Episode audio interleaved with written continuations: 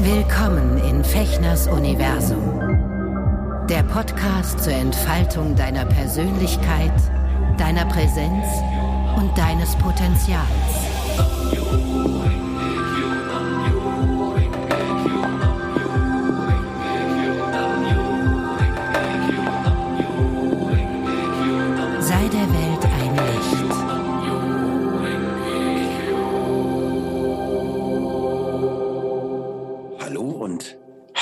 Willkommen hier bei Fechners Welt.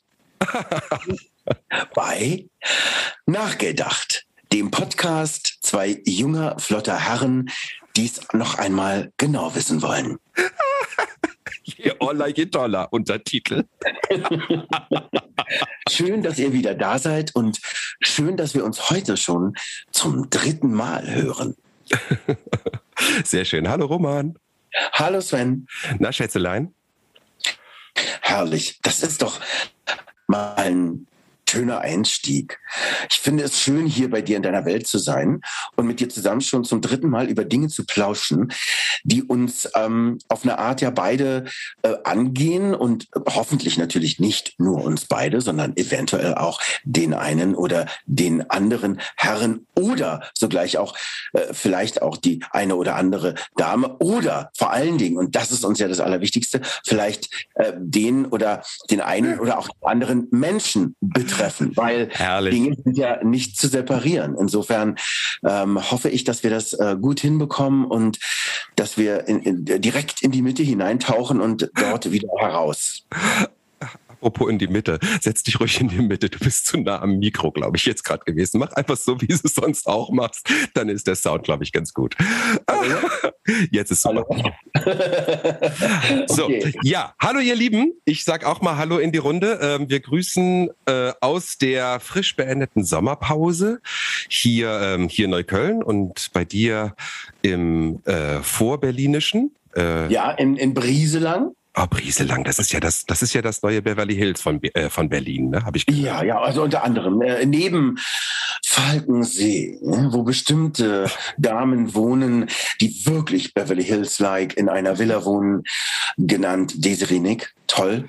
Toll. Ganz toll, ganz toll. Äh, ist das hier bei uns am Havelkanal ähm, auch eine große Idylle mit vielen Schiffen, die äh, immer wieder gerne vorbeifahren und mit ihren äh, Basstönen der Motoren uns gerne zum Erbeben bringen. Das ist Ach, wirklich? So nah ist es bei euch? So ja, nah wir, ist es. wir wohnen direkt am Havelkanal. Ja. Okay. Okay.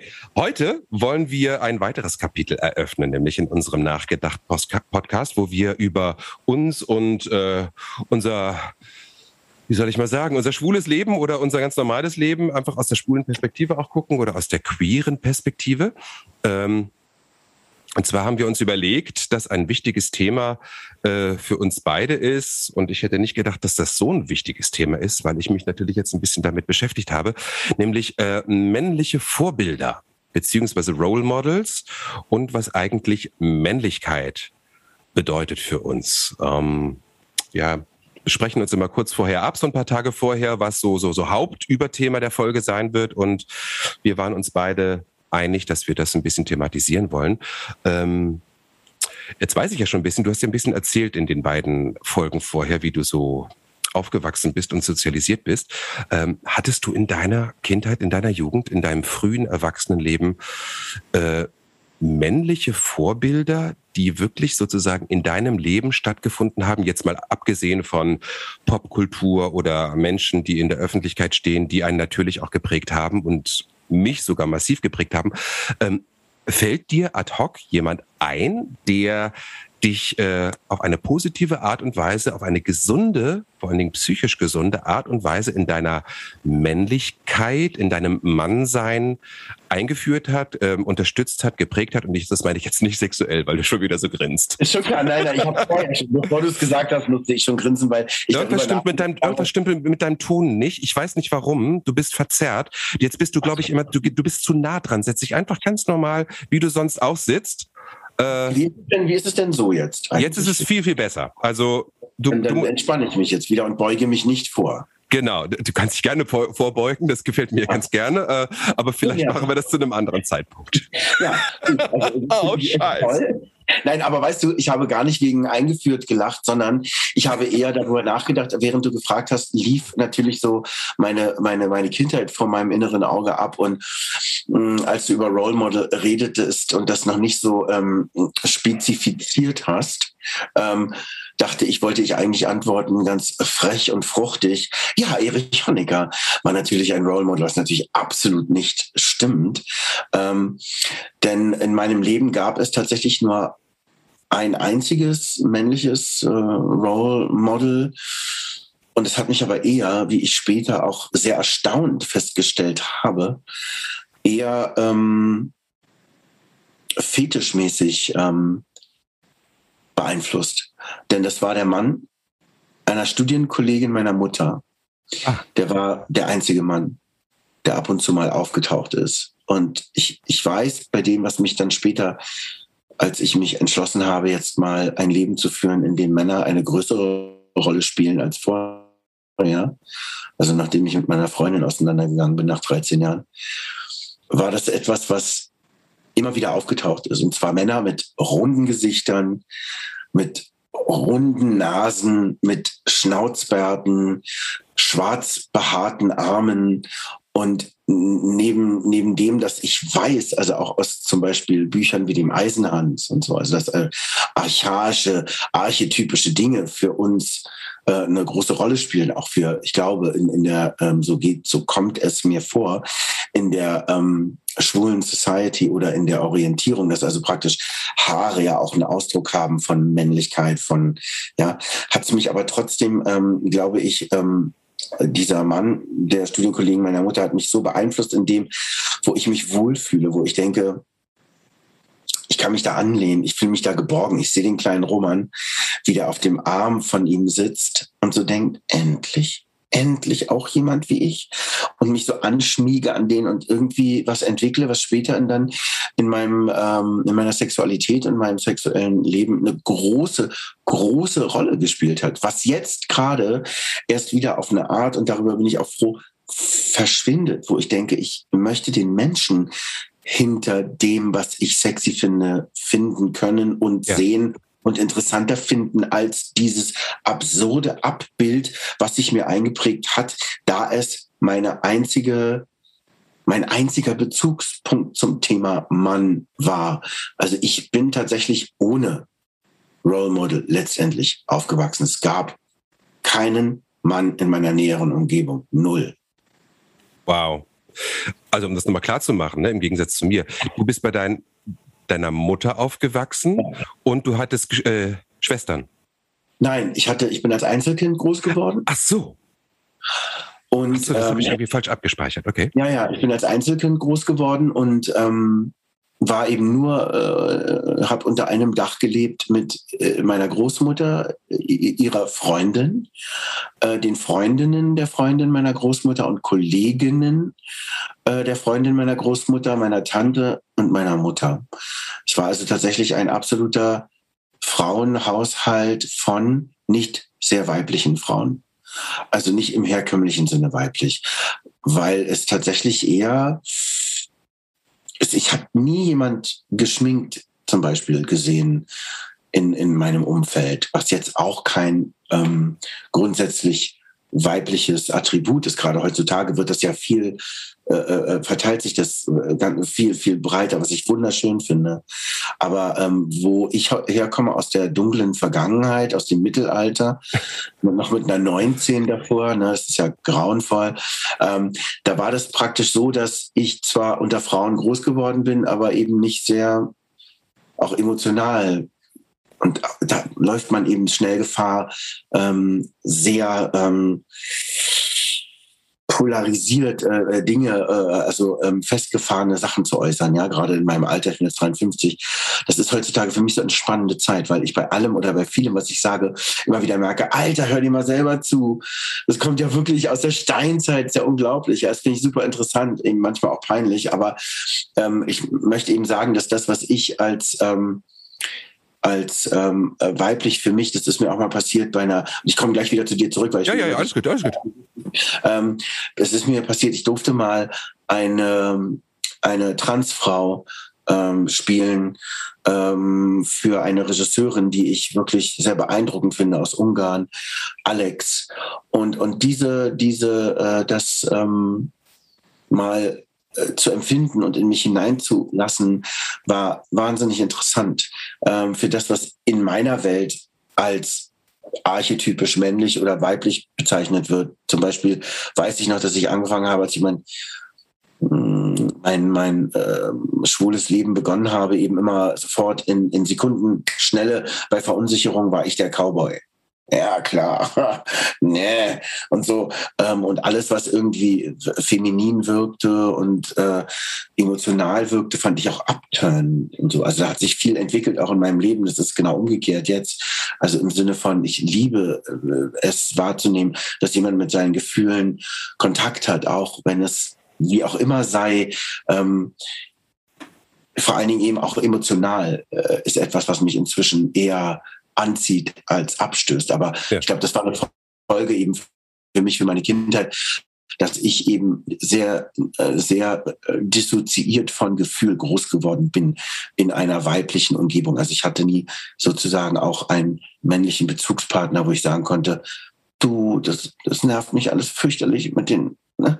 und so, ja, und, und, und mal zu sehen, wo kann man, was ist denn da richtig, was ist denn da falsch. Also ich hatte tatsächlich überhaupt nichts, woran ich mich da halten konnte in meiner Kindheit, was auch, was auch interessanterweise durchaus Vorteile wieder hat. Ja? Also alles ist ja sehr komplex. So, es interessiert mich das, wie, wie, wie war es denn mit dir und deiner, deinem Role Model? Hast, bist du denn mit beiden Eltern groß geworden? Mm. Ich überlege gerade, ob ich erst noch darauf eingehe, was du sagst, bevor ich irgendwie meine, meine Situation ein bisschen äh, genauer erzähle. Mhm. Ähm, was interessant ist, ähm, was du sagst, dass du sozusagen von deinen Emotionen dissoziiert wurdest irgendwie irgendwann. Weil eigentlich sagt man ja Frauen nach, dass sie oft sehr emotional sind und dass sie sich austauschen untereinander, weißt du, zusammen aufs Klo gehen und erstmal alles genau ins, ins tausendste Detail erzählen und so. Und ähm, das scheint ja bei dir, trotzdem du mit Frauen sozusagen aufgewachsen bist, ja trotzdem nicht passiert zu sein. Überhaupt Was? nicht. Überhaupt nicht. Das war eher, die Emotionen waren sehr verdreht. Es war alles immer sehr zynisch und hatte alles immer sowas von, das musst du doch wissen. Was ist denn so. mit dir? Das ist da, ich meine, wie kannst du denn ein Kind sein? Thomas, also ist wirklich, das muss man doch verstehen können. Und ich sagte, nee, ich verstehe es nicht. Ich habe keine scheiß Ahnung, was hier gerade vor sich geht. Ich weiß es nicht. Und das war die totale Dauerüberforderung irgendwie in meiner Kindheit, dass alle nie über was geredet haben. Dass es immer darum ging, der andere müsste ja schon wissen, worum es jetzt eigentlich geht und was tatsächlich wahr und nicht wahr ist. Und wenn er das nicht weiß, wenn sie das nicht weiß, dann tut's mir fürchterlich leid für dich. Sehr spannend. Und dann denkst du, oh, was ist das? Hilfe. Und das für so einen kleinen Jungen oder überhaupt für ein Kind ist natürlich ein unfassbar verwirrendes Umfeld, wo mir in keinster Weise klar werden konnte, was ist denn jetzt was? Was heißt denn auch was? Ja. Krass, okay. Mm, ich bringe dich erstmal auf Stand, wie das bei mir war. Ähm, ich hatte natürlich Männer in meinem Umfeld. Ähm, und ich muss sagen, dadurch, dass ich ja auch im Moment, ähm, ich habe ja angefangen auch äh, sozusagen mein Buch zu schreiben oder meine Geschichte in einem Buch zu verarbeiten, weil ich das für meine Coachingarbeit irgendwie nutzen möchte, damit die Leute mich besser kennenlernen. Und ähm, ich muss wirklich äh, mit mit Schockstarre fast äh, sagen, dass ich durchweg in meiner Erinnerung nur extrem negative männliche Vorbilder in meiner Kindheit, in meiner frühesten Kindheit und in meiner Jugend hatte. Erst recht in meiner Jugend. Ähm, was von den Männern, die in meinem, in meiner sozialen, in meinem sozialen Umfeld, das sprich jetzt äh, Familie, ähm, da waren, äh, sicherlich gar nicht, also unbedacht war, beziehungsweise ähm, nicht bewusst negativ, sondern weil die natürlich auch Gefangene ihrer toxischen Männlichkeit sind und vor allen Dingen waren, weil die mehr oder weniger leben alle nicht mehr. Äh, angefangen mit meinem Vater, der nicht präsent war, weil meine Eltern, also meine Mutter hat meinen Vater verlassen, da war ich irgendwie mh, hm, anderthalb Jahre oder so. Mein Bruder war ein Jahr älter, der hat das ein bisschen mitgekriegt und der hatte da auch wirklich jahrelang ähm, immer wieder auch äh, in Träumen damit zu kämpfen. Äh, mein Vater war gewalttätig meiner Mutter gegenüber, der hat sie vermöbelt und äh, irgendwann ist sie quasi in einer Nacht- und Nebelaktion von meinem Opa, also dem, dem dem Stiefvater meiner Mutter mütterlicherseits sozusagen quasi da rausgeholt worden mit uns beiden. Und dann gab es einen ewigen Scheidungskrieg und sozusagen mein Bruder und ich waren immer sozusagen immer so das, das Pfund da drin, ne? oder der, worum geschachert mhm. wurde und äh, Sorgerechtsgeschichten immer wieder, wo wir beide immer wieder extrem irritiert und äh, auch äh, äh, verunsichert waren ne? und äh, uns natürlich auch was vorgemacht haben. Also ich habe meinen Vater dann später, viel, viel später, ähm, punktuell in echt kennengelernt und äh, ich muss nach wie vor sagen, ähm, er lebt nicht mehr, was ich äh, ich ehrlich gesagt froh bin, weil das hat ein bisschen Ruhe in mein System gebracht, nachdem ich dann hinterher nach seinem Tod auch noch wirklich viel gearbeitet habe, äh, um meine Psyche da zu heilen. Ähm, mein Vater, würde ich heute im Nachhinein sagen, ist einer der übelsten, bösartigsten narzisstischsten Menschen gewesen, die mir jemals in meinem Leben begegnet sind. Mein leiblicher Vater. Glücklicherweise habe ich ihn nicht so oft gesehen, aber die Male, die ich ihn getroffen habe, waren hochgradig äh, traumatisierend. Mhm. Ähm, und zwar auf einer Psychoebene. Also mein Vater hat mich nie geschlagen oder sowas, aber auf der Psychoebene, mein Vater hat es geliebt, andere Leute zu verletzen und psychisch fertig zu machen. Das ist echt krass. Das ist nicht nur meine Erfahrung, sondern egal wen ich kenne, redet so über meinen Vater, auch im Nachhinein. Also ne, ich kann nicht sagen, Gott habe ihn selig, sondern irgendwie äh, äh, fröhliches Karma wünsche ich dir. Ähm, ansonsten hatte ich äh, mein Opa mütterlicherseits, den ich in Erinnerung habe, ähm, als sehr lieben, witzigen Mann, gesellig, Kneipier, ne, hatte, hatte, meine Großeltern hatten immer Kneipen und sowas. Also entsprechend kannst du dir vorstellen, so ein Gemüt so hinter dem Tresen stehen und irgendwie immer ein Spruch auf den Lippen und sowas, aber ähm, eigentlich, äh, also keine, keine kraftvolle Männerfigur. Ja, der war sehr oft krank. Also ich erinnere mich noch, als ich, wenn ich als Kind irgendwie meine Großeltern besucht habe, standen auf seinem Nachttisch immer unzählige Medikamente rum. Der war eigentlich immer krank. Also mhm. ne, auch eine Art von Dissoziierung und ähm, ist äh, ja relativ früh auch gestorben. Ähm, ist jetzt jemand, der dem ich noch als männliches Vorbild ähm, am liebevollsten und am, am entspanntesten und auch am weichesten empfinde. Ja, ähm, so ein rundlicher, äh, also würde ich gar nicht als Opa bezeichnen, so weil äh, der war relativ jung auch, ne? Also, also so wirkt es. Alter deiner Mutter sagst du, ne? Das, das hat sich ja später herausgestellt, dass das gar nicht, das wusste ich natürlich lange nicht, äh, dass es äh, nicht der richtige Vater meiner Mutter äh, war. Und ähm, väterlicherseits, mein Opa äh, der starb, als ich so 16, 17 war, ist an einem Infarkt gestorben, relativ kurz nachdem er ins Rentenalter gekommen ist. Ähm, das war so ein richtiger Patriarch.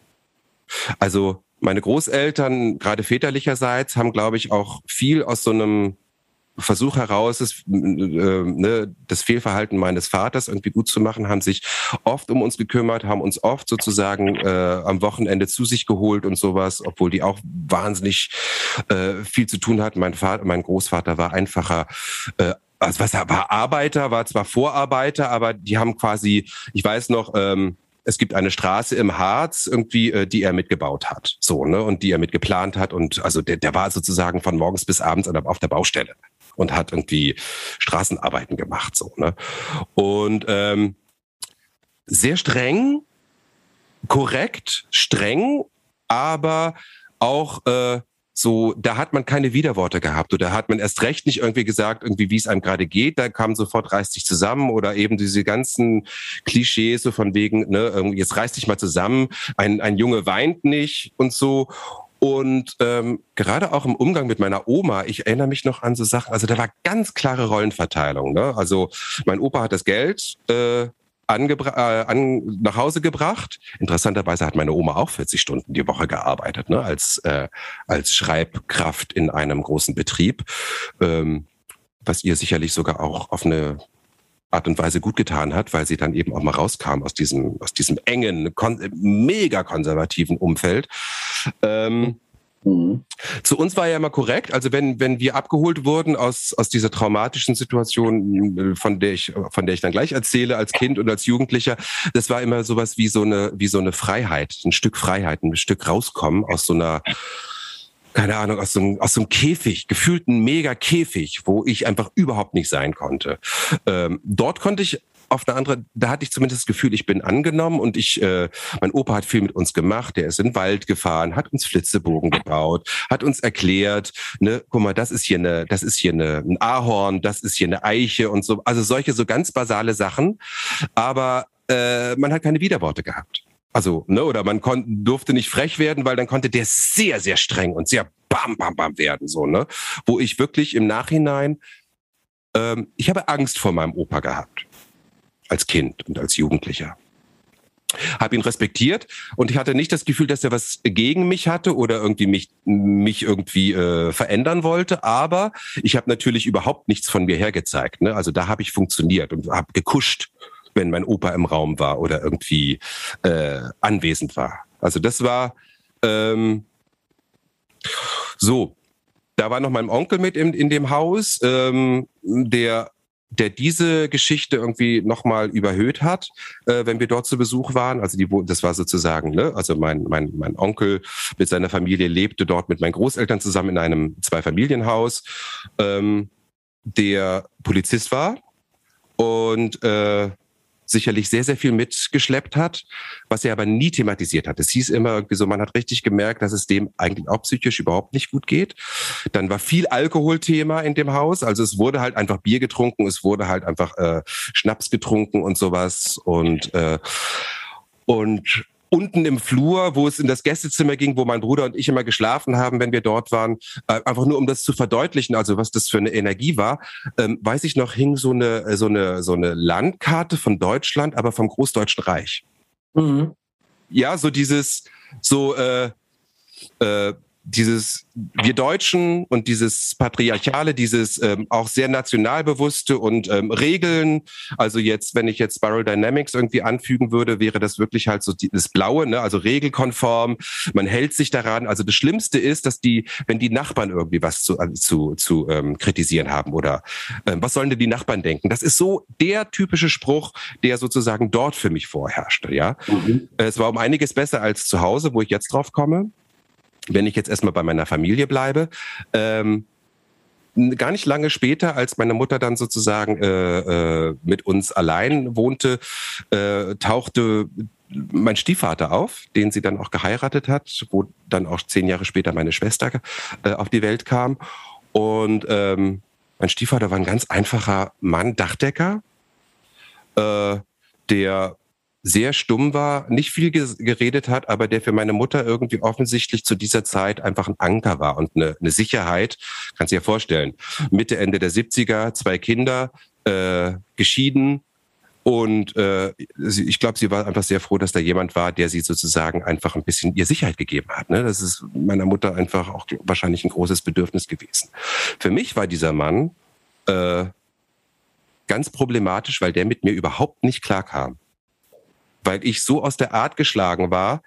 Ja, also mit meiner, mit meiner kreativen Art, mit meiner frechen Art, mit meiner quirligen Art. Äh, ich glaube, ich ging dem nur auf die Nerven. Mein Bruder war ja eher so ein ruhiger Typ, weißt du, so als der dann so ins Teenageralter kam, hat der sich vor sein Commodore 64 gesetzt und hat einfach Computer gespielt und war eigentlich weg, bis er endlich ausziehen konnte. Also der ist sozusagen innerlich emigriert. Jahre seines Lebens. Ähm, bei mir war es genau andersrum. Ähm, hatte ich ja bei einem letzten Gespräch schon erzählt, dass ich irgendwann so mit acht, neun, zehn, elf irgendwie diesen Gedanken hatte, so wie meine Eltern will ich auf gar keinen Fall werden. Dann, weil dann werde ich, dann werde ich, äh, dann werde ich ein unglückliches Leben führen. Das war mir so klar. Und anstatt dass ich es wie mein Bruder gemacht habe, bin ich total in die Rebellion gegangen, sowohl äußerlich, ja mit mit äh, was ist ich dann Haare färben, äh, Grufti-Klamotten und was weiß ich, was man dann alles so macht, um irgendwie so das Gefühl zu haben, sich zu spüren, sich von außen heran eine eigene Identität oder ein eigenes äh, Gefühl für sich selber anzueignen. Aber dieser Mann, ähm, es war so, dass der, äh, dass der mich quasi regelmäßig auch verprügelt hat. Na, also ich hatte richtig Angst vor dem ähm, und konnte das aber auch nicht wirklich äh, formulieren bei mir zu Hause, weil ähm, da war schon, also meine Mutter war ja auch nicht zugänglich in irgendeiner Form für, von Emotionalität. Also ähm, ich habe neulich oder vor einiger Zeit mit meinem Bruder gesprochen. Es gibt eigentlich keinen Moment, wo wir uns erinnern können, dass unsere Mutter uns mal wirklich in den Arm genommen hat oder sowas. Ich kann mich nicht daran erinnern, dass es da eine emotionale Nähe gab. Das heißt, ich habe ganz, ganz viel mit mir selber abgemacht und äh, meine ganzes inneres Gefühlschaos und da war noch gar nicht von Sexualität zu reden. Ich rede jetzt noch dem Alter vor vor meinem 12, 13, 14, ähm, 14. Lebensjahr. Ähm, ist schon bei mir ganz viel sozusagen in Bewegung gewesen und ganz viel unklar, also ähnlich wie, wie äh, ne, wo, wohin mit meinen ganzen Emotionen. Und es gab niemanden, wo ich mich hätte irgendwie als Kind äh, öffnen können. Das ist ganz krass gewesen. Ähm, Wie alt warst du, als er kam? Das weiß ich nicht mehr genau. Ich muss aber relativ jung gewesen sein. Drei oder vier oder fünf. Das ist nicht lange her, nachdem meine Mutter dann sozusagen sich, äh, sich getrennt hatte von meinem Vater. Und äh, so. Ja, und da habe ich versucht, irgendwie zu funktionieren, also möglichst ähm, so dieser Aggression, dieser männlichen Aggression aus dem Weg zu gehen und nicht aufzufallen beziehungsweise äh, nicht in, wieder in Fettnäpfchen zu fallen, dass ich sozusagen das schwarze Schaf der Familie bin, was ich aber nicht ver verhindern konnte. Also ich war eigentlich immer relativ schnell ähm, die Person in unserer Familie, die ähm, die halt einfach von aggressiver Männlichkeit äh, ähm, äh, sozusagen dieser Gefahr ausgesetzt war. Ne? Ähm, so, der Mann, interessanterweise, als es dann in mein, also als ich dann, als dann meine Sexualität langsam klar äh, rauskam und so, und das ist mir erst viel, viel später klar geworden, das habe ich lange Zeit verdrängt, äh, hat dieser Mann auf eine ganz absurde Art und Weise, trotz dieser Destruktivität, der ich da ausgesetzt war und auch dieser, dieser, dieser Gewalt, der ich da ausgesetzt war, habe ich ähm, diesem Mann gegenüber eine sexuelle Attraktivität verspürt ganz krass, weil du eben vorhin sagtest, so, so, so ein Fetisch, der sich irgendwie etabliert hat. Deswegen, also, der hatte zum Beispiel ganz typisch, ne, also klar, der hatte diese, diese Dachdeckerhosen, diese Zimmermannshosen an. Also macht mich auch heute noch tierisch an, wenn das an einem, wenn dann ein Mann irgendwie in so einer, ne, in so einer Hose kommt, die man so vorne so, so zwei Reißverschlüsse hat, ne, also so schon allein diese, dieses Kord, dieser schwarze Kord ist etwas, was mich total anmacht. Ähm, dann hatte der einen Schnauzbart, war relativ behaart auch und so. Und ähm, ich weiß, dass es Momente gab, wo ich wirklich dann sozusagen äh, ähm, dem heimlich, was weiß ich, dann durchs Schlüsselloch, wenn der gebadet hat, irgendwie da irgendwie beobachtet habe und solche Sachen. Obwohl dieser Mann mich gewaltsam immer wieder verletzt hat. Und zwar auf keine Weise Art und, Art und Weise sexuell, aber ähm, dass ich sozusagen äh, da schon eine ganz, ganz komische verkrampfte Art von sexueller Verknüpfung zu einer toxischen Männlichkeit hergestellt habe, äh, die heute heute, ne, selbst mit, äh, mit 50 noch funktioniert. Also wenn ich einen Mann sehe mit einem Schnauzbart, irgendwie so ein ganz bestimmter Männertyp, ähm, fahre ich total drauf ab. Es kann noch so ein dümmlicher, prolliger, ähm, emotionsloser und, und, und, und krasser Mann sein. Äh, äh, ist mir dann, da, da schaltet irgendwie alles aus und mein limbisches System sagt, geil. So. Auch verbunden mit so einer komischen F äh, Fantasie von Aggression und sowas, weißt du so.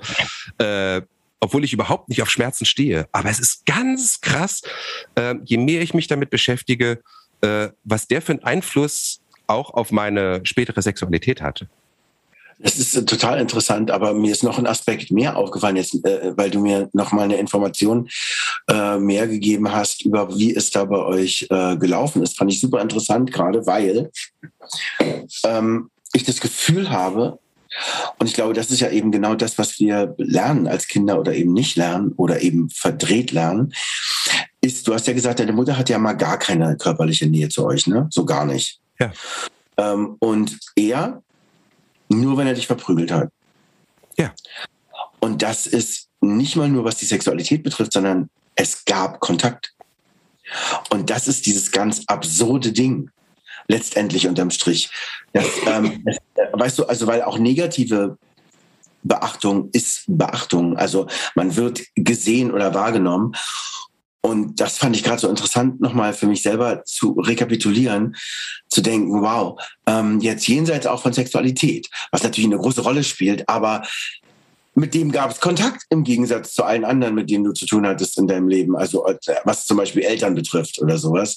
Zumindest, ähm, zumindest die Eltern, ja. Also mein, meine Großmutter zum Beispiel, meine Oma, beide, die waren eigentlich sehr herzlich. Also die, ne, da hat man schon mal geknuddelt oder sowas, aber da wurde ja. nicht über Emotionen geredet. Da wurde, da, da gab es schon einen Austausch von von äh, körperlicher Nähe. Ne? Aber ja. das war also ziemlich das Einzige. Ja, es ist interessant, ja. Also was das praktisch auslöst und wie komplex das alles ist, was da passiert, auch im Sinne von Berührung oder Nicht-Berührung oder so. Ich ja. finde ja die, die äh, Berührung, ich bin ja jemand, deswegen äh, gab es eben auch lange diese äh, Kuschelgruppe, äh, was ich immer so doof, eine, ein doofer Begriff, aber man kann es irgendwie anders auch schwer sagen, im Village. Also Cuddle Puddle ist natürlich die, die, die Hoppla, jetzt bist du gerade ein bisschen unterbrochen. Ähm, ähm, englische Begriff ist ganz schön. Aber für mich war es vor allen Dingen so, oh ja, ähm, soll, was soll ich nochmal sagen? Nee, ich glaube, es hat funktioniert. Also es hat funktioniert, okay. Ja, ich habe, es bleibt öfter mal stecken, genau.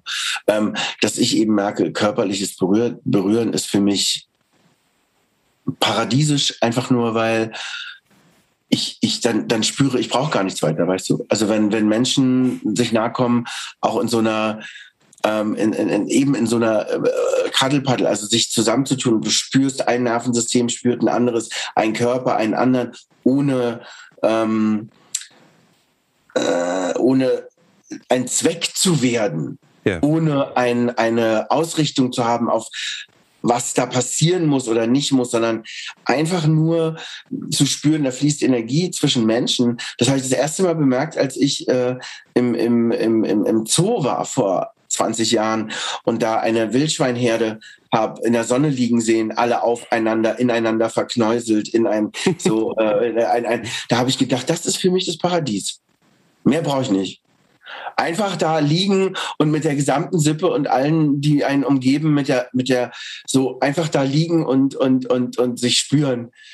Das war für mich so, so, so, so krass. Äh, und das ist eben auch an dieser es ist ja auch wie eine Art Meditation, also ähm, an dieser äh, Cuddle eben auch so wichtig, eben Berührung zu spüren, so wie man, also wie in meiner Erfahrung auch, ähm, Reden ist wirklich äh, äh, toll, Austausch, äh, Expression, also auszudrücken, wunderbar, aber eine Berührung, oh, das ist wirklich ähm, das, das Schönste, was es gibt, wenn sie eben, mm, wenn sie ohne ohne Hintergedanken passiert. Wenn es ja. wirklich eine, eine ganz sich nähernde, eine, eine nährende äh, Begegnung ist. Und, ähm, und das ist ja. der Punkt, dieses Nähren, ne? das ist halt dieses, äh, dieses, dass das, dass das System, Pablo, komm mal weg, komm weg hier von der Tastatur. Der Kater will jetzt hier gerade ein bisschen äh, Verbindung cutten. Schnell eine Notiz machen mal. Hm. Genau. Ähm, das ist ja gerade, also das ist ja eins der Hauptthemen zum Beispiel der unteren Chakren, ne? dieses, das, äh, dieses Nähren, also auch dieses, äh, dieses Nähren von der Brust.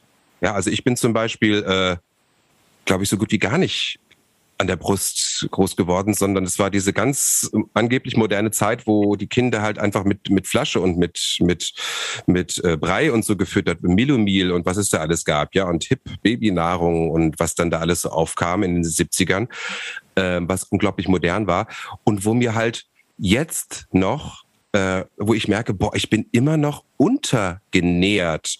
Und mhm. äh, also im, im Schama in, es gibt ein schamanisches Format, das nennt sich Nachnährung. Ja, wo, wo man wirklich ganz ehrlich sagt, was brauche ich denn gerade? Und dann wird zum Beispiel, ich brauche Berührung, ich brauche Nähe, dann wird sozusagen im schamanischen Heilkreis äh, werden so viele Menschen sozusagen setzen sich zu dir und machen dieses Cuddle-Paddle, wie du das gerade genannt hast, setzen sich zu dir und ähm, konzentrieren sich nur darauf, dich durch die Berührung zu nähren mit Lebensenergie. Ja, weil dein eigenes System, dein Herz, deine Seele so, so, so untergenährt ist und so unter, ähm, äh, äh, äh, connected ist mit einem anderen Lebenssystem, einem anderen Körper, einem anderen menschlichen Wesen, dass es ähm, ja, dass es das quasi aussaugt und aufsaugt. Und ich ich habe da immer noch mir fällt jetzt gerade ein ein Bild ein, wo ich glaube, dass es doch sowas gab, äh, wo wir auf dem Sofa sitzen und irgendwie, was ist ich so, was ist ich, ne, irgendwie da äh, auch verkeilt bei meiner Mutter sitze irgendwie, aber da war irgendwie auch noch ein Hund dabei. Also es gab immer Hunde, die mir in unserem, in unserem Familienalltag, wo ich mir natürlich viel Nähe geholt habe. Ne? Also gerade mhm. Tiere, also Katzen leider wenig in meinem, in meiner Kindheit, aber Hunde waren eigentlich immer präsent. Und äh, da habe ich mir immer viel Lebendigkeit geholt. Ja, auf jeden Fall. Das ist auch unvermittelt, weißt du? Also auch da ist ja eben diese, das ist ja auch, was ich jetzt erst erlebe, also auch mit unseren beiden Hunden, dass das so ähm, unmittelbar passiert. Zack. Ja. Also auch mit, mit Nähe oder mit eben ähm, Zusammenliegen. Ähm, ich überlege gerade, wie wir, wie wir jetzt praktisch wieder zu diesem, zu männlichen Vorbildern äh, uns äh, zurückschlängeln. Ja, pass auf, ich möchte dir ganz gerne einen Tipp geben, weil ich mich da mit diesem Thema gerade sehr beschäftige und das möchte ich auch irgendwie unseren Zuhörern gerne ja. mal ans Herz legen. Und zwar habe ich ein Buch entdeckt, ein Kollege hatte das empfohlen, irgendwie über Instagram oder so, hatte er das mal gepostet. Guck mal. Und zwar heißt das Sei, kein Mann, sei kein Mann von einem ähm, Aktivisten, der sich für um das Thema Männlichkeit und so, also ein Engländer, JJ Bola heißt der äh, warum Männlichkeit oder der Begriff Männlichkeit oder das, was damit assoziiert wird, ein Albtraum für Jungs ist. Und das ist wirklich ein ganz großartiges Buch, was mir gerade sehr hilft, äh, überhaupt erstmal nachzuvollziehen und zu verstehen, äh, was, was da eigentlich mit mir passiert ist und weshalb ich heute immer noch so teilweise so krasse, krasse ähm, Bedürfnisse und, und, und äh, unter, unter Nachnährungsbedürfnis habe, ähm, was, was äh, mein Mannsein betrifft. Also äh, ich möchte dir mal kurz einen Satz vorlesen, den ich wirklich äh, krass fand oder den ich toll finde, weil er einfach vorschlägt, äh, diesen Begriff Männlichkeit ähm, zu verändern. Er sagt hier, beziehungsweise ist das ein Zitat eines dieser Menschen, mit denen er sich da ausgetauscht hat. Äh, deswegen rede ich gerne von Männlichkeiten statt nur von Männlichkeit. Denn es gibt so viele Formen davon. Wir haben eine Vorstellung von Männlichkeit und die ist schnell toxisch und negativ besetzt, während der Begriff Männlichkeiten Raum gibt für Männer, Frauen und Leute, die sich nicht in ein Geschlecht einordnen, ihren eigenen Zugang zur Männlichkeit zu finden. Also, dass, äh, wenn wir von Männlichkeit reden, wir das ja schon total eingrenzen, was ein Mann zu sein hat.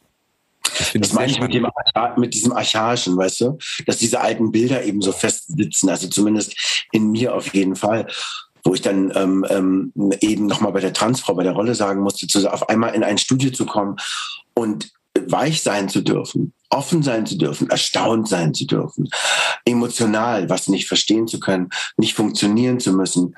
Das war alles das, was mit dieser Rolle mitkam auf einmal. Und natürlich ist es nochmal ein spezieller Ort auch da zu sein, wenn du sowas spielst. Aber trotzdem war das für mich so ein Wow, Wow-Erlebnis zu sagen, okay, das ist nochmal eine ganz andere, ein ganz anderer Aggregatzustand von sein dürfen oder sein können oder nicht wissen dürfen.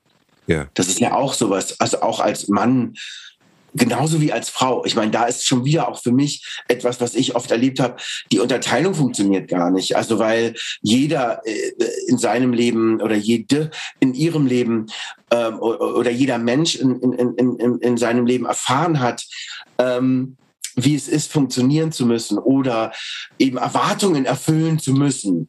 Dann jeweils eben unterschiedlich, einfach naturgemäß unterschiedlich, ob Frau oder Mann, was wird eben von dir erwartet. Äh, ich, ich glaube, wenn wir oder wenn ich jetzt nochmal über das Thema nachdenke, über das wir heute reden, äh, und auch als wir darüber geredet haben, was wollen wir eigentlich besprechen, ging es eben, ähm, das muss ich mich selber jetzt gerade wieder zurückholen, auch vor allen Dingen um, hatten wir Unterstützung im Sinne von begreifen zu können, wir sind mit einem bestimmten biologischen Geschlecht auf die Welt gekommen, wie ist denn das, was dazugehört? Oder wie verhält sich denn jemand, der vor uns da war, der eben scheinbar auch das gleiche äh, bi biologische Geschlecht hat? Wie fühlt sich das an? Und da wollte ich nochmal zurückkommen darauf, was ich gesagt habe. Weißt du, also am Anfang, ähm, klar war dieses Vermissen von einem Role Model wirklich schmerzhaft, auch im Nachhinein.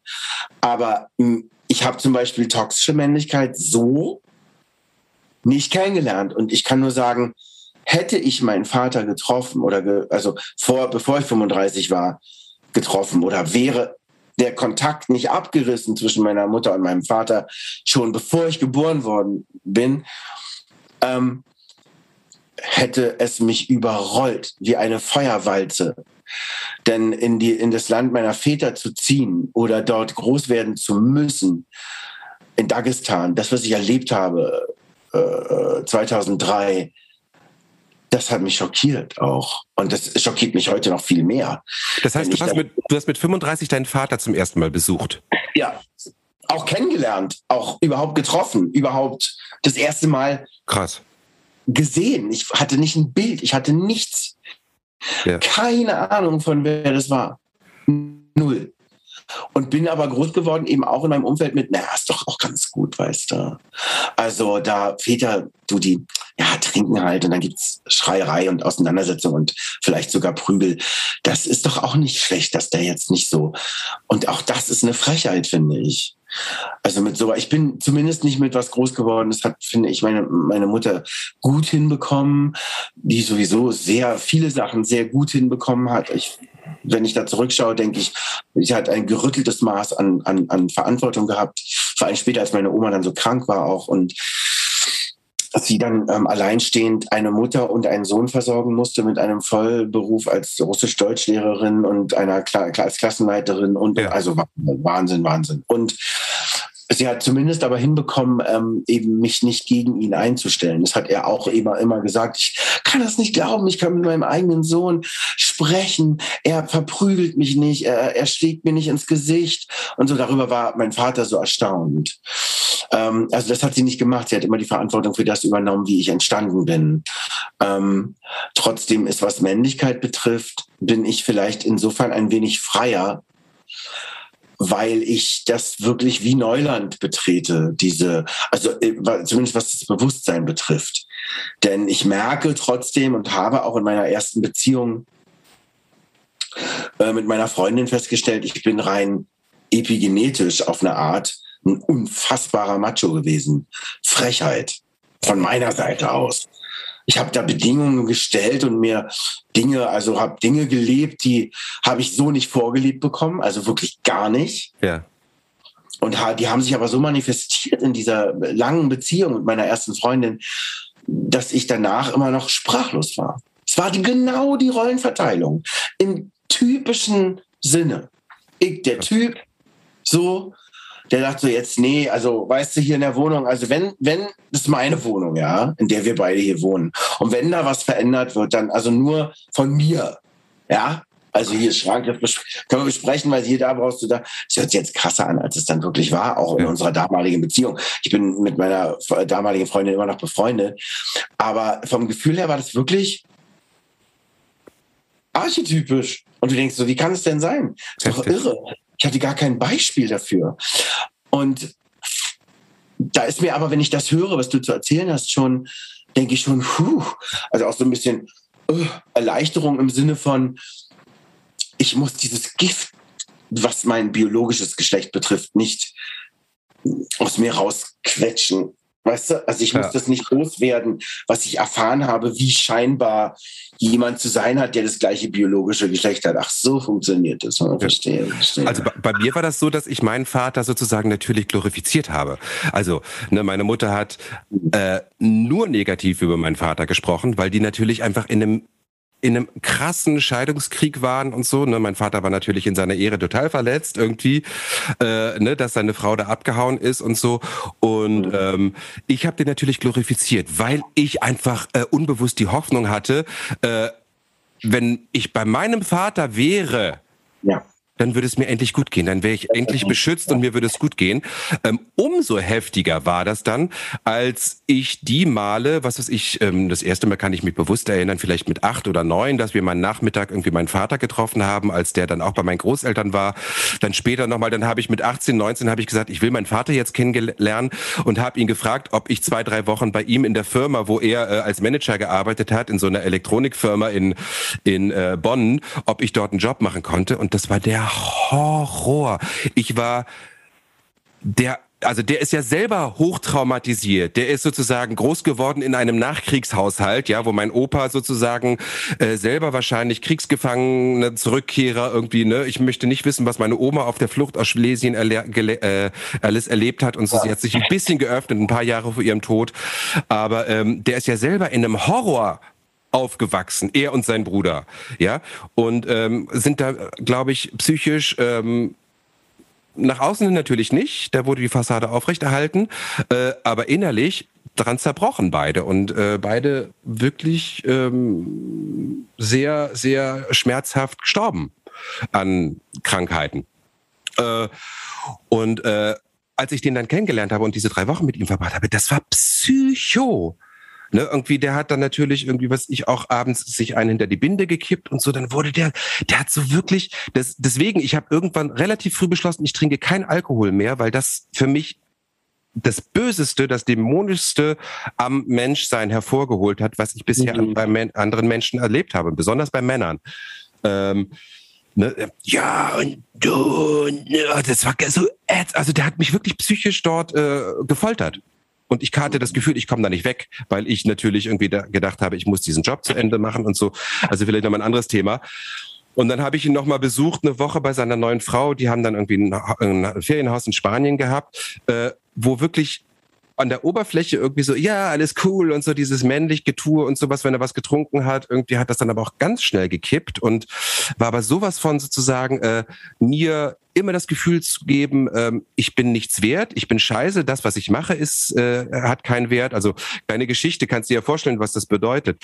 Ähm, zu der Zeit, als ich dort gerade zu Besuch war diese Woche, äh, die wirklich anstrengend war, weil die sich jeden Abend irgendwie die Kante gegeben haben, die beiden, äh, lief äh, zufällig äh, ein Film, wo ich mitgespielt habe damals, ne, Margarete von Trotter. Ich habe eine kleine Rolle in so einem Film gehabt, wo sie damals irgendwie so einen Vierteiler gedreht hat. Der lief zufällig, ja. Und meine, meine Schwieger, äh, meine Stiefmutter sagte dann, die übrigens nur drei, vier Jahre älter ist als ich, oh, lass uns doch das gucken und so, ne, weil ich das so im, im Fernsehprogramm gesehen hatte, ne. Und abends, als es dann lief, guckte mein Vater gerade irgendwie was anderes, irgendwie ein Krimi oder sowas, ne. Und der hat dann gesagt, nein, ich will das jetzt weiter gucken. Oh ja, grausam. Weißt du, so dieses, dieses völlige Nichtachtung dessen, was ich mache, irgendwie mich nicht respektieren, weil ich halt einfach so einen weichen Beruf als Schauspieler, Künstler, pff, brotlose Kunst, der war nicht einmal äh, im Theater von mir. Ich habe 20 Jahre auf der Bühne rumgehopst. Der hat das immer verweigert. Der hat mir immer das Gefühl gegeben, ich bin ein absolutes Nichts. Ich bin scheiße, so wie ich bin. Es sei denn, er hatte was gesoffen. Entweder wurde er dann aggressiv mir gegenüber oder er wurde, bekam so eine ganz, ganz plumpe, äh, Vertraulichkeit, so, so eine kumpelhafte Vertraulichkeit und so, wo ich überhaupt null mit umgehen konnte. Also wirklich, äh, mein Vater. So, ich hatte aber äh, glücklicherweise auch zwei, drei positive Vorbilder, weil wir es eigentlich ja um dieses um, um Role Model ja. ging. Ne? Ja. Vielleicht sollten wir noch mal eine extra Folge unseren Vätern widmen, genau wie unseren Müttern. Ich merke gerade, die Zeit rennt, ne? wie wie wie äh, ohne Ende, aber was ja nicht schlimm ist. Wir, das ist ja Open End. Ähm, ich hatte zwei, drei Lehrer. Ähm, dann später, und zwar leider auch erst in der Oberstufe, dann Sekundarstufe 2, also siebte, achte, neunte, zehnte bis dreizehnte Klasse. Ich weiß bis heute nicht eigentlich, wie ich das, wie ich das geschafft habe, mein Abi zu machen, weil null Unterstützung von zu Hause, aber äh, keine Ahnung. Also großer Überlebenswille bei mir. Ähm, und da gab es es gab einen ganz strengen äh, Lehrer, der, auch der Direktor meiner Schule war, Herr Balloff, ähm, vor dem ich auch echt Schiss hatte. Und ich war wirklich auch schwierig. Ich wurde da öfter hin zitiert. Also ne, meine Mutter hatte oft Ärger mit mir. Weil, na klar, weil ich total, ich war total durch. Muss ich mal vorstellen, mit 16, 17, 18. Ich war völlig, ich habe Sachen gemacht, äh, wo auch in der Schule niemand mit umgehen konnte. Und ähm, aber der war immer fair zu mir. Der war irgendwie immer, der hat das gecheckt, dass ich echt eine schwierige Zeit habe. Und bei dem habe ich dann ähm, Geschichtsleistungskurs gemacht. Nicht, weil ich in Geschichte so gut war, sondern weil ich irgendwie das Gefühl hatte, oh, da ist jemand, ähm, an dem ich mich festhalten kann. Der hat mir Stabilität gegeben. Und ich weiß noch irgendwie, zwei, drei Monate vor dem Abi, äh, ich wieder so mit meiner unsicheren Art und ob ich das alles schaffe und sowas. Und dann weiß ich noch, guckte er mich an ähm, und sagte so, Sven, es wird Zeit, dass du aufhörst, dein Licht unter deinen Scheffel zu stellen. Mhm. Das hat zum ersten Mal mir jemand das Gefühl gehabt, dass er etwas in mir sieht, was viel größer ist, als was ich nur ahnen konnte. Ja, werde ich nie vergessen. Diesen Mann werde ich das nie vergessen. Ähm, ich habe auch damals völlig am Thema vorbeigeschrieben im, in meiner Abiturklausur. Es ging um den europäischen Einigungsgedanken und ich weiß, ich war am Thema vorbei, hat mir trotzdem 14 Punkte gegeben weil ich einfach, ähm, weil er das immer gefördert hat, dass wir selbstständig eine These entwickeln, vertreten und auch argumentieren. Ja, und äh, das konnte ich immer sehr, sehr gut. Das, das hat er mir wirklich, hat er mich äh, ermutigt. Und es gab einen Lehrer, ähm, Herr Rohrer, weiß ich noch, äh, Musik- und Musiklehrer, der ähm, der auch die Theater AG geleitet hat, dann da im Gymnasium. Ne? Und wo ich mich gesehen gefühlt habe, der hat mich supportet, der, der war, der war auch streng zu mir. Das war kein äh, äh, easy peasy Lehrer, aber ähm, der hat zum Beispiel im gleichen Dorf gewohnt und der hat mich dann oft nach der nach der äh, Theater AG nachmittags, die ja dann nachmittags stattfand, einfach mit nach Hause genommen ne, anstatt dass ich dann mit dem Bus irgendwie nach Hause fahren musste. Und da gab es so ein paar Möglichkeiten, wo ich ein bisschen, der hat dann oft gefragt, wie geht's dir denn und sowas. Also ich glaube, die haben ganz genau gespürt, dass, dass ähm, dass das bei mir hochfiligran war. Also ich war ja auch jahrelang wirklich suizidgefährdet, ne, was keiner wirklich mitgekriegt hat. Aber ich bin bis heute, ich war einfach zu, ich habe zu viel Schiss vor Schmerzen gehabt. Sonst hätte ich mich wahrscheinlich da irgendwie aus dem dritten Stock geschmissen oder sowas. Ne? Aber ich habe immer Angst gehabt dafür, dass ich es überlebe und dass ich dann mhm. Schmerzen habe. Deswegen habe ich das nicht gemacht. Und das haben die, glaube ich, gespürt und haben versucht, mich da irgendwie in ihren ganz bescheidenen Mitteln zu supporten und mich zu unterstützen und mich mitzutragen, Stück. Ne? Das waren ähm, positive männliche Vorbilder, denen ich ähm, ne, keine Ahnung, also ich weiß, Herr Ballauf lebt nicht mehr, aber ich weiß nicht, ob Herr Rohrer noch lebt, ähm, auf ewig meinen Dank äh, schuldig, äh, äh, ähm, dankbar bin, nicht schuldig bin, aber sehr, sehr dankbar bin, ähm, weil die haben mir das Gefühl gehabt, irgendwie, dass ich äh, doch nicht so ganz daneben liege und in diese Welt irgendwie doch vielleicht reinpasse.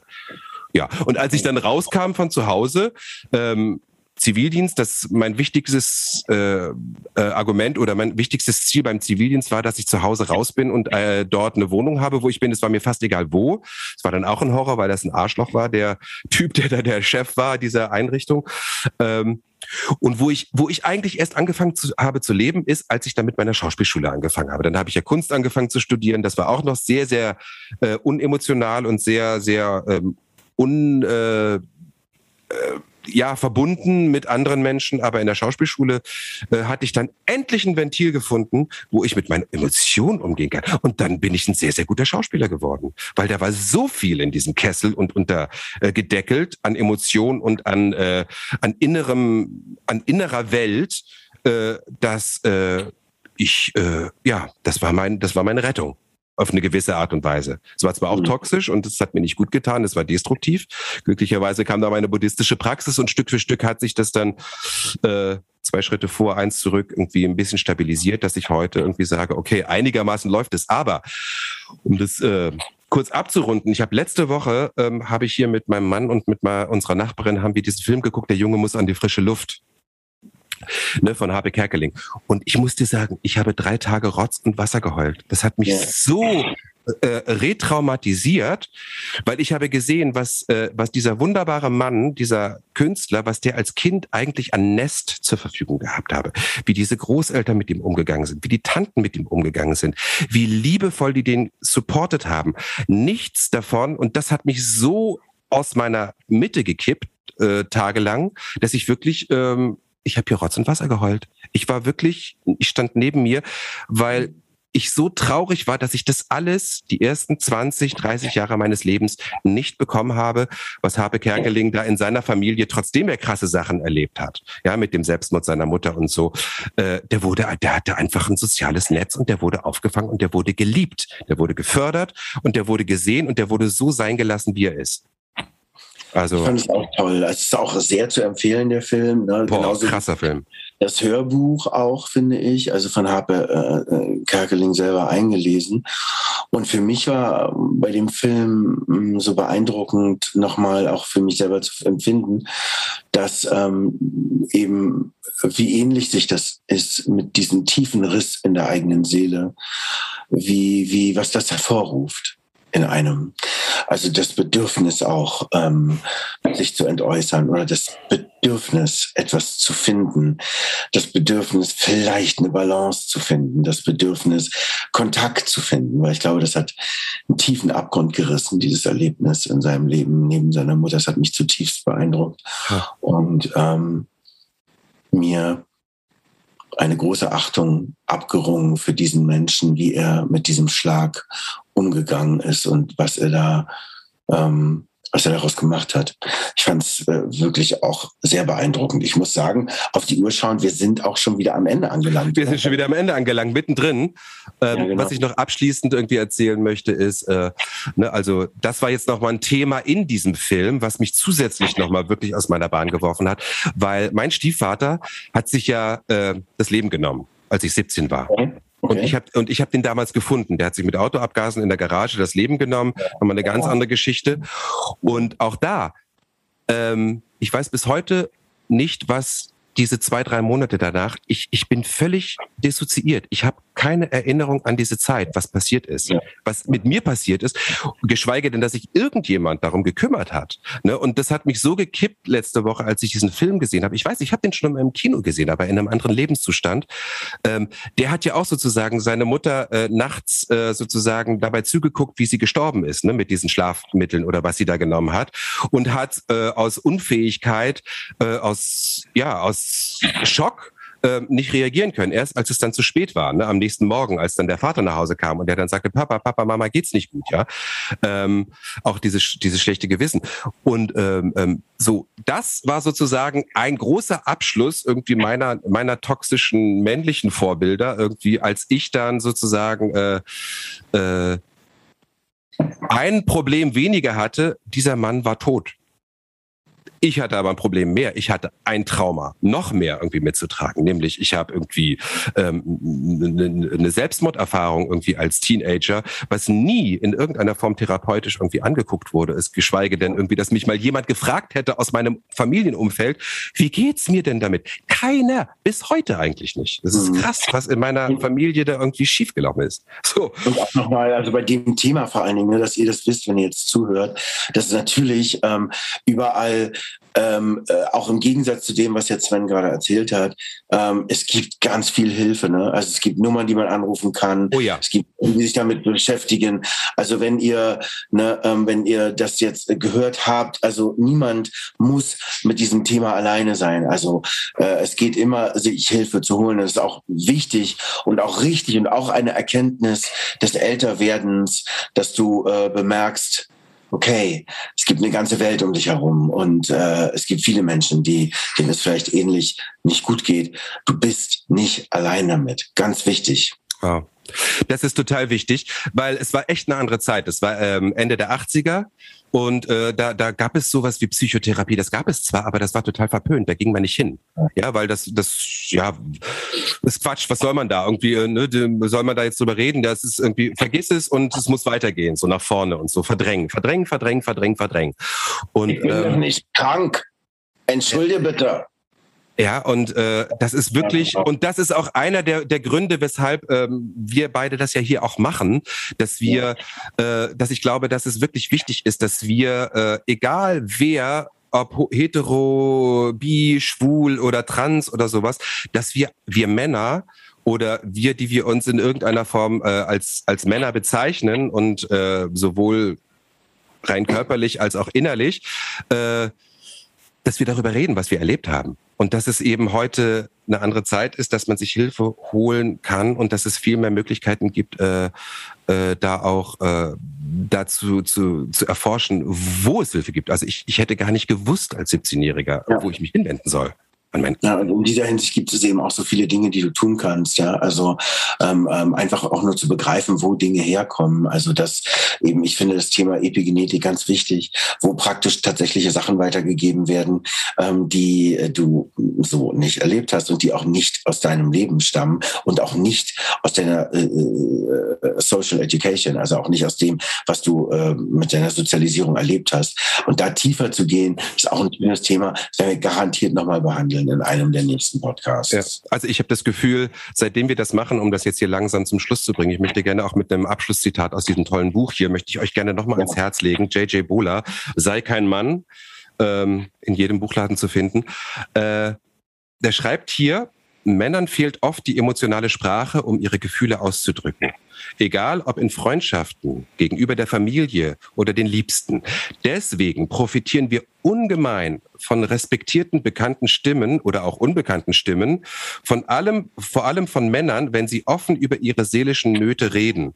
Zu hören, dass es anderen genauso ergeht, hilft einem, das Gespräch zu eröffnen. Gerade wenn eine Krankheit, die lange tabuisiert wurde, wie hier in diesem Fall geht es Depressionen, ja. wenn Männlichkeit irgendwie toxisch wird, äh, so endlich humanisiert und normalisiert wird. Also es ist ganz, ganz wichtig, äh, das Gespräch zu suchen und das zu überwinden, diese, diese Unfähigkeit, emotional zu sprechen, was wir äh, als, als, als Jugendliche, Männer, Jugendliche, Teenager oft nicht beigebracht bekommen oder zu wenig, äh, dass wir diesen Mut haben, das äh, auszusprechen. Und gerade wir, die wir vielleicht jetzt schon ein paar Sachen erlebt haben, zu machen. Also danke dir mal wieder für dieses tolle Gespräch. Ich, ähm, ja, ich ähm, danke dir.